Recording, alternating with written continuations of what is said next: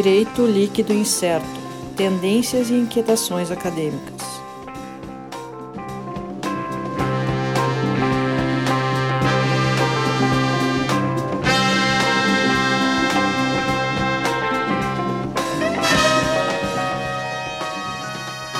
Olá, pessoal. Estamos aqui iniciando mais uma edição do DLI Podcast Direito Líquido Incerto. Uh, hoje aqui comigo Alisson Capelari. Olá a todos. É. E a gente tem aqui a presença hoje uh, saindo das nossas fronteiras, a gente pela primeira vez fazendo um teste com, com um convidado não presencial, né? Convidado Ricardo Glazenap, professor que está em São Paulo, lá é professor na Uninove, uh, mestre, doutor em Direito, Direito Constitucional, né, Ricardo? Na Sim, PUC de São bom? Paulo. Tudo bem, Ricardo? Tudo bem. É. Prazer aí é, estar com vocês, agradeço o convite de poder falar um pouco de você, com vocês da minha experiência aqui nas pesquisas, nos estudos sobre controle de convencionalidade. Ótimo. Então, o Ricardo já, e até o Ricardo já antecipando, falando um pouco do que, que vai ser o nosso assunto hoje, né? É, é, o trabalho da tua tese de doutorado, é isso mesmo, né, Ricardo? Sim, exatamente. Eu já comecei a tratar desse tema um pouco no mestrado e aí no doutorado já optei por aprofundar a pesquisa junto com a minha orientadora Flávia Piovesan e aí saiu publicado depois pela editora Prismas. Depois eu mando para vocês o link com o site da editora, tudo mais. Ótimo. E assim, é, para a gente falar um pouco do controle de convencionalidade, eu até confesso que mesmo já uh, estudando e vendo, a gente, a gente, às vezes vê pouca coisa, pouco comentário, pouco, pouca notícia, pouco, uh, pouca doutrina, né? Jurisprudência também, pelo menos, uh, vamos dizer assim, grandes meios, para quem não é, quem não estuda espe especificamente a área, eu, pelo menos, né, falo da minha experiência, não vejo muito e não tenho acompanhado, não vejo, uh, uh, se eu comparar com o controle de constitucionalidade, a gente tem milhões de coisas, todo mundo fala. Então, fala um pouco para nós, uh, até um, uma ideia inicial do controle de convencionalidade, o que, que, é isso e, e, como é que é, mais ou menos, a ideia, o que, que o Supremo tem tratado nesse sentido. Bom, o controle de convencionalidade ele vai ser um parâmetro de comparação de leis e atos normativos com normas de direitos humanos previstas em tratados internacionais de direitos humanos. É, é, o mesmo raciocínio do controle de constitucionalidade quando se refere à Constituição e o controle de legalidade quando se, é, se refere à lei.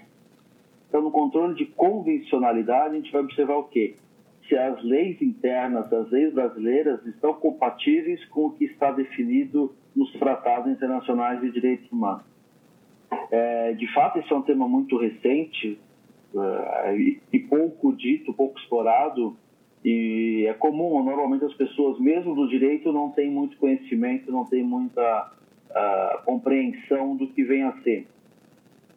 É, na verdade, esse termo controle de convencionalidade adotado no Brasil desde a emenda 45, que levou os tratados de direitos humanos ao nível constitucional, passando a haver então uma distinção de hierarquia entre o que é lei e o que é norma constitucional ou norma de direitos humanos em nível constitucional.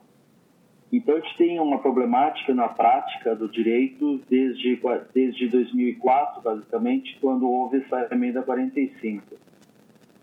A grande questão que se tem é como efetivar direitos humanos no Brasil com uma legislação muitas vezes falha, com uma legislação muitas vezes atrasada, que não efetiva direitos humanos.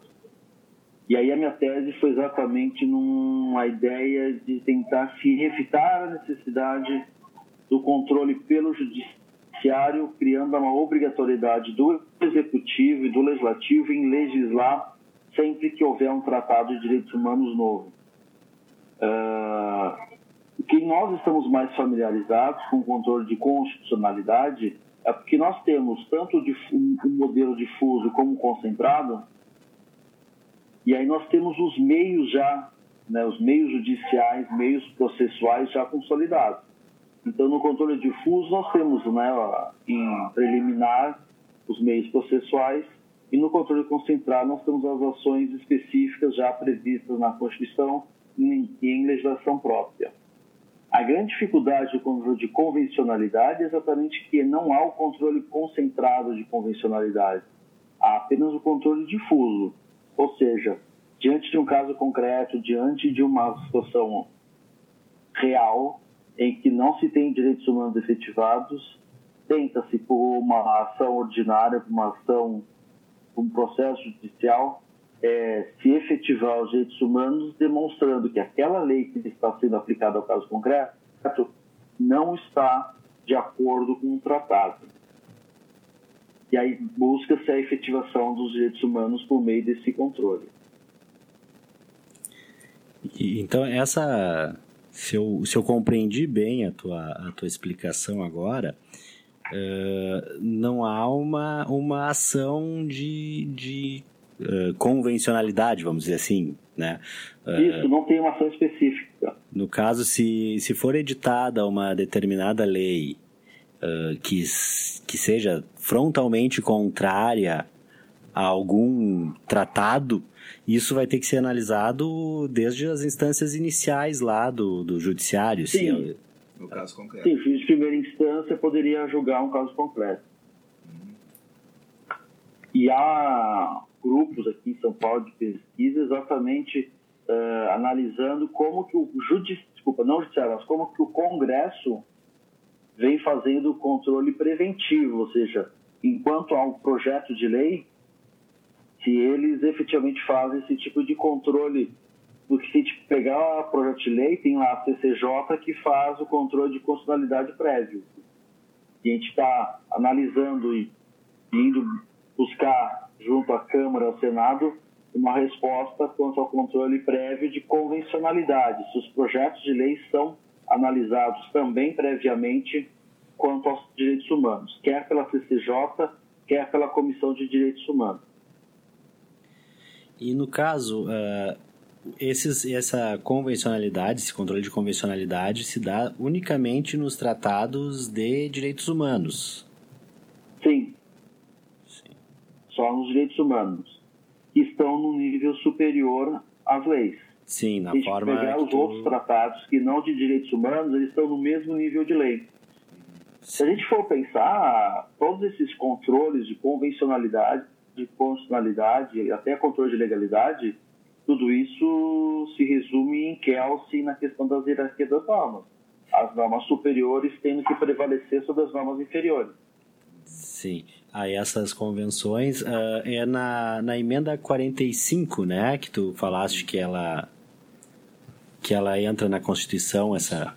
É, a 45 a... É, Dentre tantas inovações da emenda 45, a gente observa que é a inclusão do parágrafo 3 no artigo 5 que coloca os tratados de direitos humanos no nível constitucional. Ou seja, eles, essa emenda tira do nível de lei os tratados de direitos humanos e eleva o nível constitucional. Todos, então, assim, de todos os tratados assinados depois de 2004 estão ratificados seguindo o rito processual de uma emenda constitucional e estão no nível constitucional. Na prática, a gente tem só um tratado nesse nível. O que ocorreu depois? O STF veio, em decisão, dizer que os tratados de direitos humanos assinados e ratificados antes de 2004, que estavam antes no nível legal, a partir dali estariam no nível supralegal, mas infraconstitucional. Então, dentro do controle de convencionalidade, a gente teria tanto os tratados que estão acima da lei, mas abaixo da Constituição, num, num novo nível hierárquico, por assim dizer, como também os tratados, na verdade, o tratado que está no nível constitucional.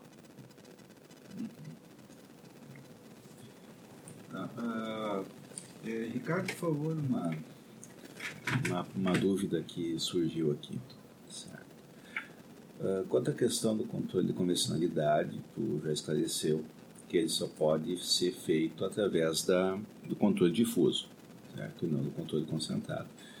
Então, se tem uma, um trâmite desde a primeira instância, certo? Em um caso concreto, Não tem, não é controlado uma lei em tese contra a convencionalidade, por, por entender, certo?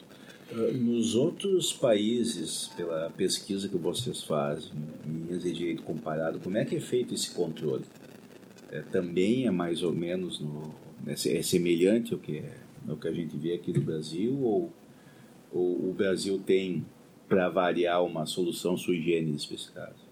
É, o que a gente observa, assim, na maioria dos países eles têm o, apenas o controle concentrado de constitucionalidade. É, o Brasil é o único país do mundo que adota os dois modelos de controle ao mesmo tempo. O controle difuso e o concentrado. Sim. Então, toda a Europa continental ele tem o controle concentrado de constitucionalidade, assim como a América toda segue esse padrão, com exceção dos Estados Unidos, que segue o padrão do controle difuso apenas. Uh, então, nos outros países, o que a gente observa é que o controle concentrado prevalece ao invés do controle difuso. Só que, no que diz respeito a direitos humanos, uh, alguns países ainda têm uma diferença em relação a nós no tratamento aos direitos humanos. Uh, a Europa já solucionou isso com controles preventivos, ou seja, antes de uh, da lei entrar em vigência, eles já resolvem isso da compatibilidade da norma com os direitos humanos. Uh, já no que diz respeito aqui na América, a Argentina resolveu, na mesma época que o Brasil realizou a emenda 45, a Argentina também emendou a Constituição dela, também colocando no nível constitucional os, os tratados de direitos humanos. Só que lá eles colocaram de uma forma diferente de nós. Lá eles foram mais uh, prudentes, por assim dizer, colocando todos os tratados antes da emenda ou depois da emenda no nível constitucional. Então não tem aquela questão do novo nível hierárquico supralegal e infraconstitucional. E lá, como só tem o controle concentrado de constitucionalidade, permite que, por controle difuso apenas, porque o controle concentrado vai dizer exatamente somente normas constitucionais. A grande questão que tem é, quando falar que os direitos humanos estão no nível constitucional, não quer dizer que sejam normas constitucionais, são equivalentes apenas. Então, uh, para nós aqui, se a gente pegar o texto da Constituição, quando fala lá do 103, quais são os objetos que podem ser questionados num controle concentrado, é lei ou ato normativo federal ou estadual numa DI e ato né, federal e estadual e ato é, lei e ato normativo federal apenas numa DC, uma ação declaratória. Tratados internacionais de direitos humanos não entraria como lei nem como ato normativo. Então, a gente não conseguiria colocar tratados no nível uh, constitucional. Ou seja, o parâmetro de comparação é norma da Constituição. O Tratado de Direitos Humanos continua sendo o Tratado de Direitos Humanos apenas equivalente às normas constitucionais. Não sei se respondi a, a, a dúvida. Não, não, está bem respondido, bem esclarecido todo o ponto. Uh, porque eu estava, eu tô agora aqui, Ricardo, pensando na questão. Uh, tu falou que tem um tratado só que foi. Uh, que, que foi uh, assinado após 2004 com esse rito, né? qual é esse tratado? Isso. Em 2006 para 2007, o Brasil assinou junto à ONU a Convenção dos, sobre os Direitos Humanos das Pessoas com Deficiência, é, final de 2006 para 2007, e aí a época era o presidente Lula, ele ratificou e o, assinou, o Congresso é, aprovou seguindo o rito da emenda 45, ou seja, duas vezes em cada casa por três quintos, exatamente o mesmo rito processual uh, das emendas. E à época, curiosidade, havia-se uma dúvida se havia necessidade ou não do presidente baixar um decreto uh, regulamentando, ratificando o tratado. Essa dúvida existia pelo seguinte: qualquer tratado internacional, aí antes da emenda 45, quer de direitos humanos ou não, processo de aprovação era se dividir em três fases. O presidente assina, o Congresso aprova e voltava para o presidente ratificar. Ainda é assim para todos os tratados que não são de direitos humanos. E o curioso é, a competência para o presidente assinar está na Constituição, a competência para o Congresso aprovar está na Constituição, mas não existe nenhuma uh, previsão legal, lugar nenhum, de que depois do Congresso tem que voltar para o presidente ratificar. Mas por tradição, historicamente, a gente sempre devolve para o presidente, para o presidente baixar um decreto e ratificar. E a dúvida, e a emenda, ao contrário, não precisa passar da, pela ratificação do presidente. Sim, ela é promulgada direto no Congresso. O, o procedimento de aprovação é o da emenda. E aí a dúvida era, o presidente assina, Tratado de Direitos Humanos, o Congresso aprova como se fosse uma emenda, precisaria ou não de um decreto presidencial. Se fosse para seguir o parâmetro de emenda, não havia necessidade. Se fosse para seguir o parâmetro de tratado, haveria. Eu entendi a época que não precisava, já que era pelo rito de tratado. E aí o curioso é que isso foi 2006. O Congresso aprovou, não houve um decreto presidencial regulamentando, só que já tínhamos divulgação e já tínhamos no site oficial do governo na época uma versão comentada desse tratado da ONU e não se sabia se estava em vigência ou não. E aí, para acabar com as dúvidas, o presidente Lula, na época, baixou um decreto aí já em 2007, regulamentando o tratado e acabando com qualquer dúvida e já criando um precedente. Ou seja, a partir dali manteve-se entendimento de que, por ser tratado internacional, ainda que seguindo pelo rito da emenda, os presidentes deveriam também baixar um decreto ratificando o tratado. Esse é o único que a gente tem até hoje, de 2004 para cá. E é um único que já trouxe vários problemas e por ampliar os, os direitos das pessoas com deficiência, tornou inconvencional, por exemplo, a LOAS, a Lei Orgânica da Assistência Social, que traz aí benefícios para as pessoas com deficiência. E, e, dos tratados anteriores, o que tu colocou é que eles então têm um, uma Uh, os tratados de direitos humanos anteriores a 2004, eles entraram no sistema. O, o, STF entendeu que ele teria uma hierarquia superior à lei, né? Tu falou em supralegal. Isso, é supralegal, mas é infraconstitucional. Infraconstitucional. Por exemplo, o Pacto Social da Costa Rica, que é tão importante. Sim. Já pacificado no judiciário de que o pacto vale mais do que as leis. Então, num possível conflito de uma lei brasileira com o que estiver dito no pacto, prevalece o pacto e não a lei. Se, se estou bem lembrado, uh, a matéria de prisão por dívida teve essa situação, né? Só que aí foi o inverso, né? Lá atrás o STF entendeu que prevalecia o pacto e não a Constituição. E não a Constituição. Ah. E não a Constituição, não foi nem a lei. É um caso atípico que a gente tem que o o STF entendeu que a prisão por dívida civil não poderia, a prisão civil, né, por dívida não poderia ser mais aplicada por conta do pacto. Então, para esse assunto específico, entendeu-se que o pacto valeria mais do que a Constituição até.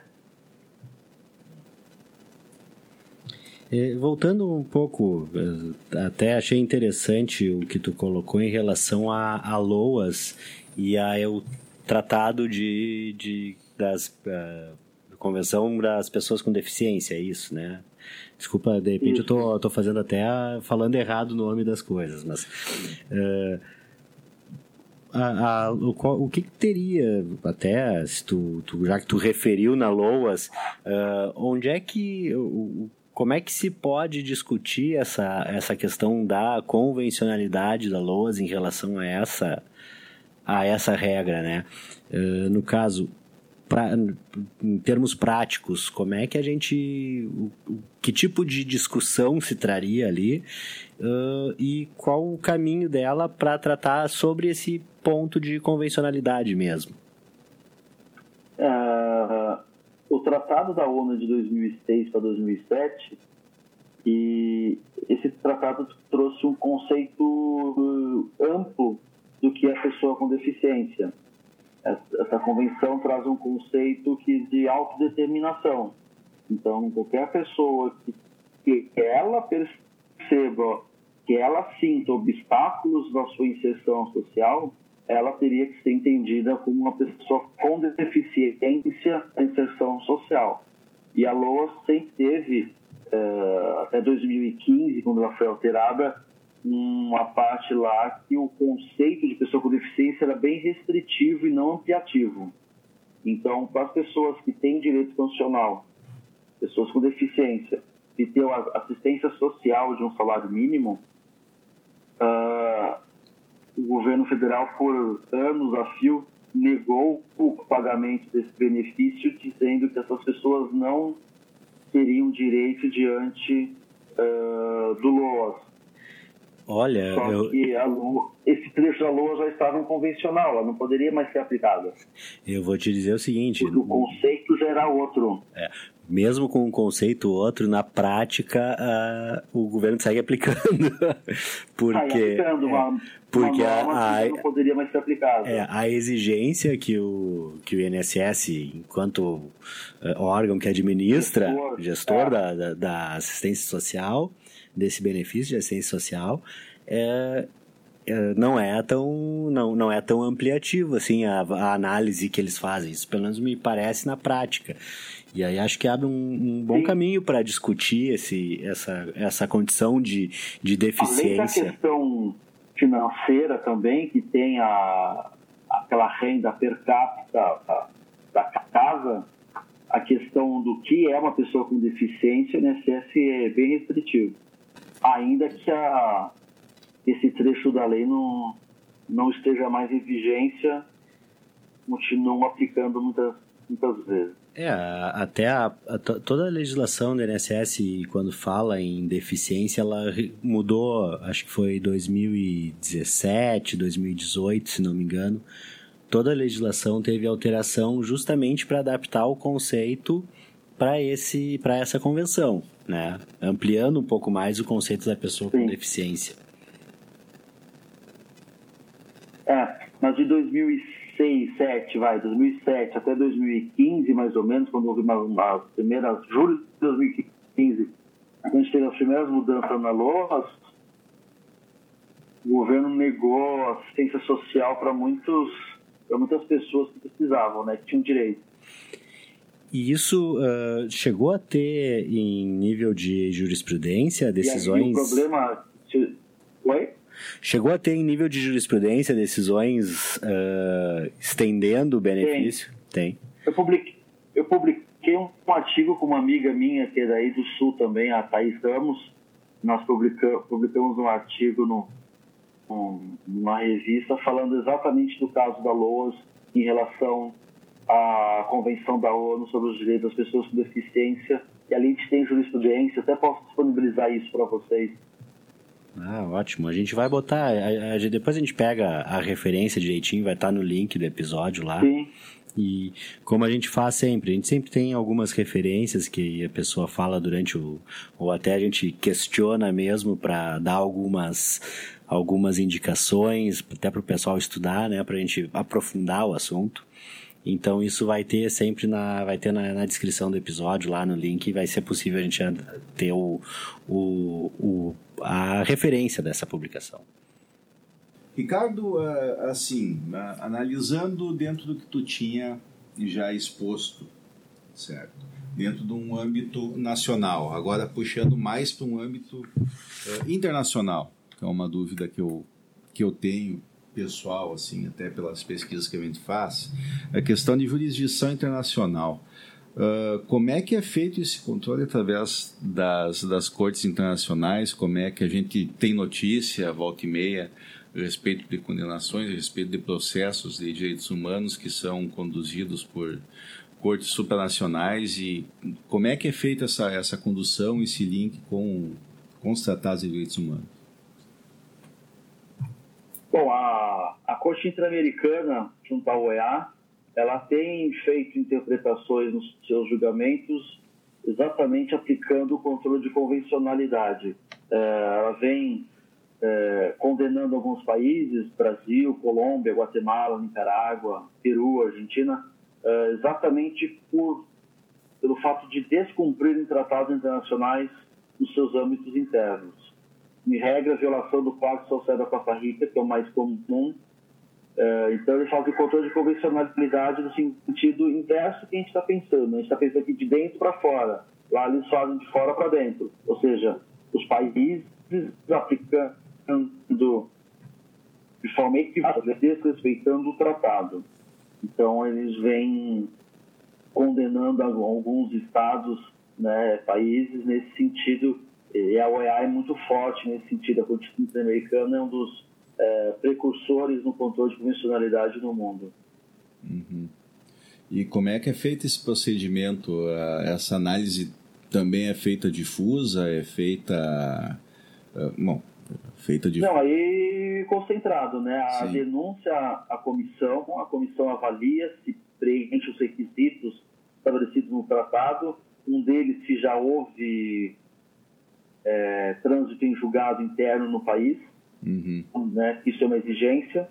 Uh, e aí, preenchidos esses requisitos, a comissão entendendo que é o caso de violação de direitos humanos, ou que potencialmente seja, e aí encaminha para a corte para um processo de investigação, para defesa contraditório, e aí o país é chamado a se defender, e aí eles julgam uh, de acordo com as regras internacionais. E talvez não seja muito o tema, mas até pela curiosidade.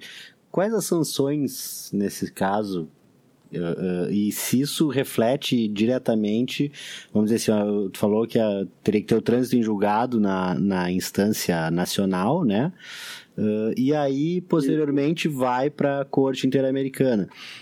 há uma possibilidade real de alteração, substituição da, da, uh, da decisão transitada em julgado no âmbito interno? Sim, a, quando o país se submete ao ele submete a sua, a sua jurisdição, às suas decisões, e vai ter que cumprir a decisão que a corte é, impuser. Então, muitas vezes, o país vai ter que rever essa decisão interna, como também, muitas vezes, tomar outras medidas para evitar que o mesmo problema uh, ocorra, como no caso da Lei Maria da Penha, que a lei foi feita exatamente por conta de uma condenação no âmbito da OEA.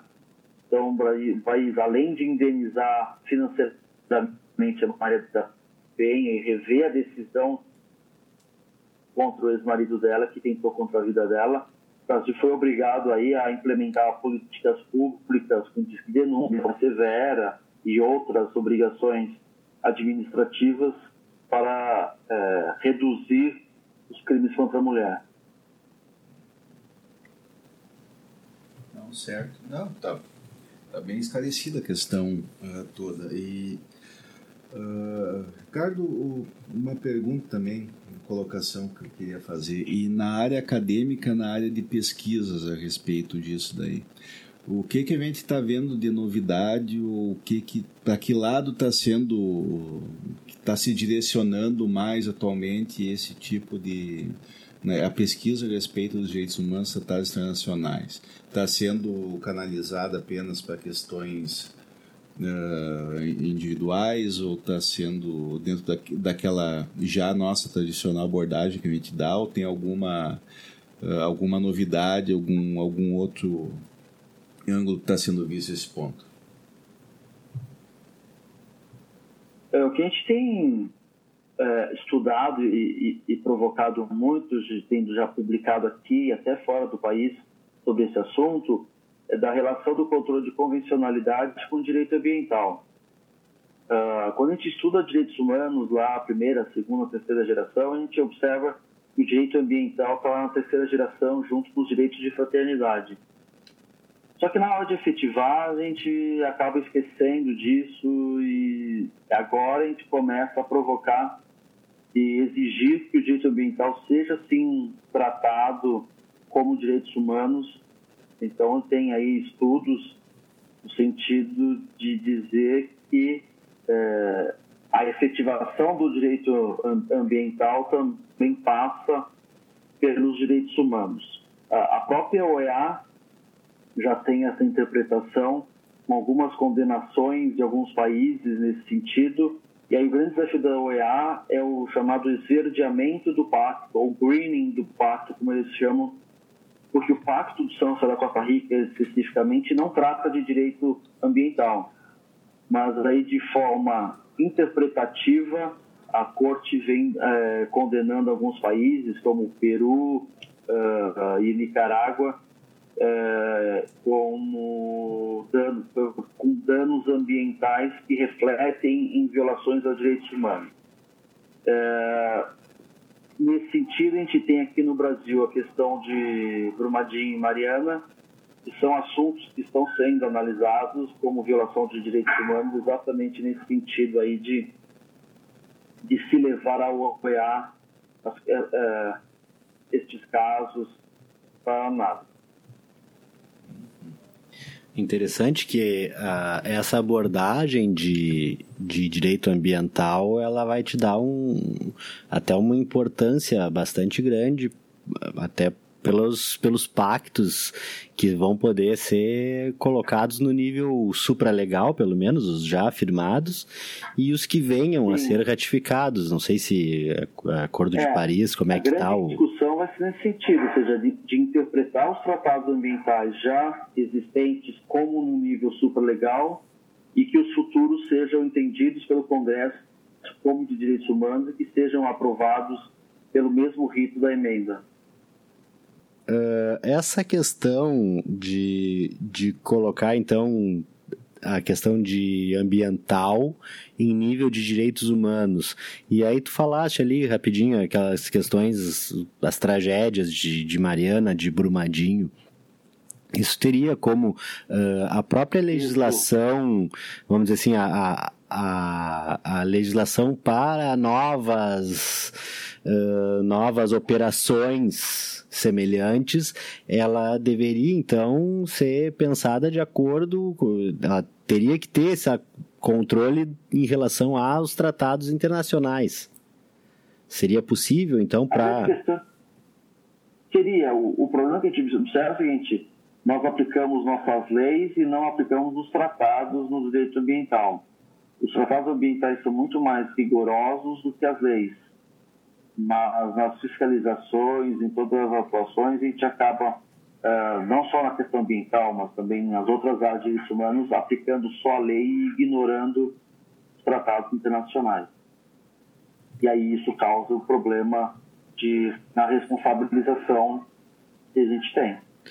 Nesse caso, por exemplo, específico, a responsabilização, a, a, forma de comprovação de responsabilização ou a, ou as responsabilidades e até o, o eventuais valores uh, de reparação me parecem mais, mais pesados nos tratados do que na legislação local? Sim, uh, porque a gente precisa lembrar que no âmbito internacional, especialmente junto ao OEA, uh, quem é responsabilizado é o país e não as empresas e não pessoas físicas. Uh, então, no âmbito interno, a gente conseguiria responsabilizar as empresas. No âmbito, no âmbito internacional, a responsabilização recairia sobre o Brasil. Hum. já viajando aqui, Nesse seria. Nesse caso, haveria uma responsabilização por omissão, na verdade, né? Sim. Sim, pela falta de fiscalização, alguma coisa nesse nível. Isso. Não. A falta de fiscalização. Exatamente. Bom, uh, Ricardo, assim, então, já encaminhando para o encerramento da, do episódio, uh, a pergunta, a tradicional pergunta que eu faço sempre aqui, Como o nosso público é acadêmico, na maioria da pessoal, eu acho, acredito. É, é para ser? É para ser, direcionar para o acadêmico. Uh, o que, que tu recomendaria para quem quisesse começar a pesquisar sobre o assunto, daqui a pouco uh, enveredar por essa área, uh, certo? Alguma indicação de Pode, pode fazer o jabá da tese do pode, teu livro. Os direitos humanos, quem fala muito de controle, desculpa, quem fala muito de controle de convencionalidade é o Valério Mazzuoli. Uh, tem livro meu também, aproveitar fazer propaganda. Pode, pode fazer, tá liberado. a minha tese, Controle de Convencionalidade e Omissão. Tem um, um outro meu publicado na Europa, Controle de Convencionalidade Ambiental, que aí é mais, o acesso é um pouco mais difícil. Uh, o próprio André de Carvalho Ramos fala disso no livro dele muito bem. A Flávia Piovesan também, de forma excelente, brilhante, fala desses assuntos, que são os mais clássicos dos direitos, dos direitos humanos, esses dois últimos. Uhum. Então, as referências, como a gente fala sempre, né, tão, vão estar tá lá no, no link do episódio. Quem olha no, no Spotify, no Anchor FM, Legal. em outras, uh, a gente vai ter a referência completa. O Alisson busca lá uh, referenciado de acordo com normas técnicas, tranquilamente, ABNT direto. né? É. Para ser possível, ser fácil de localizar para o pessoal acadêmico. E, Ricardo, assim, muito obrigado pela participação. Eu te envio depois as, as referências. Ah, ótimo. Tá e... Imagina, eu que agradeço o convite. Uma honra estar conversando com vocês aí. Espero que tenha contribuído para a discussão do direito, sempre importante para a área acadêmica. Não, com certeza. E também a é, nossa experiência hoje, diferente. Né? Para quem está ouvindo, talvez o som não tenha sido tão bom como a gente fala. A gente está a, gente tá aí. É o 17 17 episódio. Então a gente ainda tem algumas dificuldades técnicas. Hoje a gente está fazendo uma gravação Legal. via Skype. Uh, nem é Skype, é WhatsApp até foi uhum. usado. Então pode ter alguma falha, o som às vezes deu uma travada. A gente. Pede. É. Pede desculpa para quem está ouvindo aí, né? Uh, funcionou. Funcionou bem. Eu acho que não, deu para ouvir bem. Talvez tenha uma ou outra falhazinha ali, mas nada a de grande coisa. A mensagem foi passada, muito bem passada. É. E lembrando que não esqueci de falar no começo, sempre falo no começo do episódio, uh, para o pessoal seguir lá no arroba DLI Podcast no Twitter. Uh, temos canal no YouTube, isso vai para o YouTube também, viu, Ricardo? Isso eu não tinha te falado. Uh, direito líquido, certo? Só que só o áudio, né? Sem as vinhetas por problemas de direitos autorais, mas. Eu vou lá. É. É. O departamento jurídico dele ainda está resolvendo, está analisando. As vinhetas, vamos botar as vinhetas. Né? É. E para quem acessar lá no Twitter, tem um videozinho prévio enquanto a gente montava os equipamentos. tem foto, vai ter a foto do momento aqui com o Ricardo no telefonezinho lá, com a cara dele. Ricardo, muito obrigado, valeu mesmo, grande parceria. Obrigado, eu que agradeço a vocês.